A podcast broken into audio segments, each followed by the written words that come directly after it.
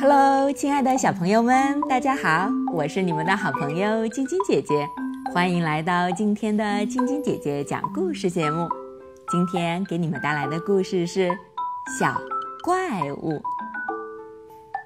祖一的爸爸妈妈有一个很大很大的衣橱，祖一觉得里面藏着一个非常狡猾的小怪物。可当祖一打打开衣橱的时候，他根本没看到那个小怪物，鞋子、裤子、衬衣、袜子里都没有。这个小怪物一定会隐身术，祖一想。为了抓住小怪物，祖一布置了一个陷阱。他把糖果放进妈妈的皮鞋里，他想，小怪物一定会嘎嘎地嚼这些糖。那他就听不到我走过来的声音了。但是这次计划被彻底搞砸了，因为祖一的妈妈打开了衣橱，毫不犹豫地穿上了那双皮鞋，接着她大声喊起来：“这双鞋穿起来怎么那么疼啊！”祖一大叫：“一定是小怪物在里面！妈妈，它咬你了吗？”妈妈马上把鞋子里的东西掏了出来，只有四颗糖，其他什么也没有。妈妈扯着嗓门说：“我倒是认识一个小怪物，下次他再这么胡闹，就要打他屁股了。”很好，小怪物得到了警告。如果下次他再这么胡闹，去咬祖一妈妈的脚。他一定会挨揍的。下午五点钟，祖伊从衣橱的门缝处看见爸爸的衬衫晃了一下。没错，他刚刚动了，就好像被风刮了一下似的。于是，祖伊一把就把衬衫扯了下来。他窜到衬衫上面，对衣服使出了柔道术。他紧紧地抱着衣服。把它揉成一团，又把两个袖子打了个结。啊，抓住你了，你这个小怪物！祖一把团成一团的衬衫扔进了衣橱，他的心跳得很厉害，这可是他第一次和小怪物面对面的交战啊！祖伊靠在门后，竖起耳朵，听着衣柜里的动静。但是他什么也没听见。小怪物在柜子里面，不会闷死了吧？祖一跑去找爸爸：“爸爸，你快去看看衣橱吧，在你的衬衫里面有一只小怪物，我想它可能不太舒服。”祖一的爸爸吓了一跳，他连忙走过去打开衣橱，发现自己的衬衫被揉成一团。皱巴巴的，他立刻火冒三丈。爸爸一边解开衬衫的两个袖子，一边嘟嘟囔囔地抱怨着。他晃了晃衬衣，但里面什么也没有。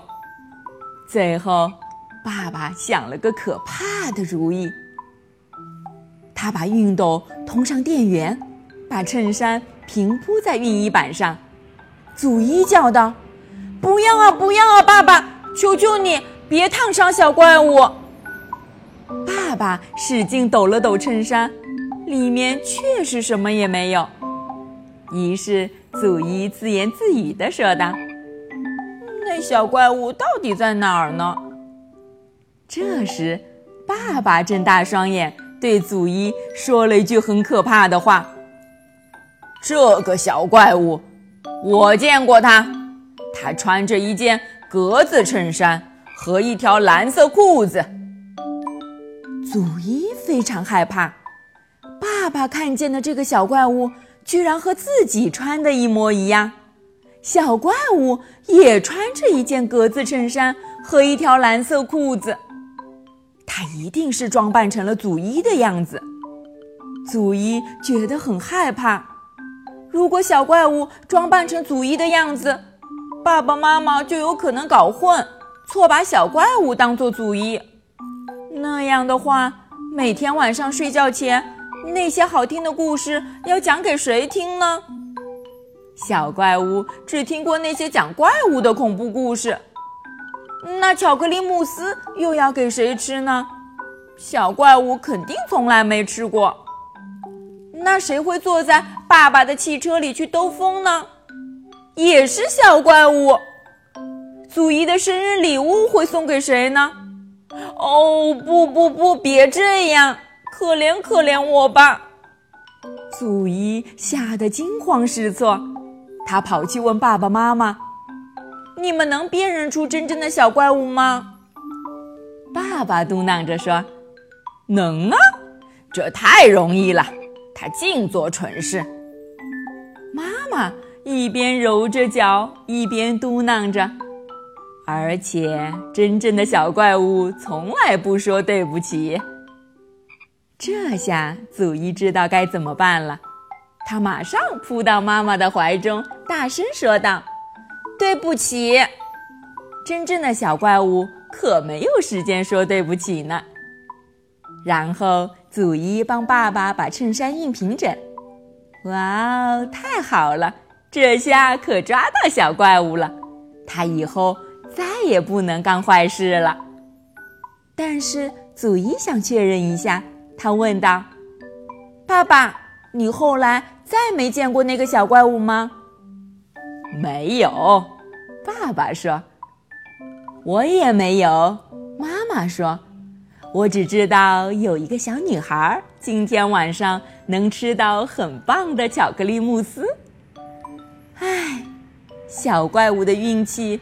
太差了，但是祖伊决定要做一个善良的小女孩，她要留一点巧克力慕斯，还要把它放进衣橱里，放在一块洁白的手帕上面，希望小怪物能找到它哟。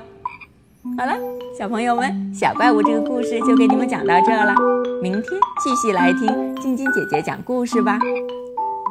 喜欢晶晶姐姐讲故事节目的朋友们，可以关注微信公众号“飞视频”，收看我们为爸比和小朋友们精心准备的《爸爸来啦》系列亲子节目。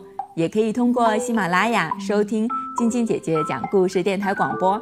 宝贝们的家长可以将小朋友的生日、姓名和所在城市等信息，通过飞视频微信公众号发送给我们，我们会在宝贝生日当天送上我们的生日祝福哦。小朋友们，祝你们做个好梦，晚安。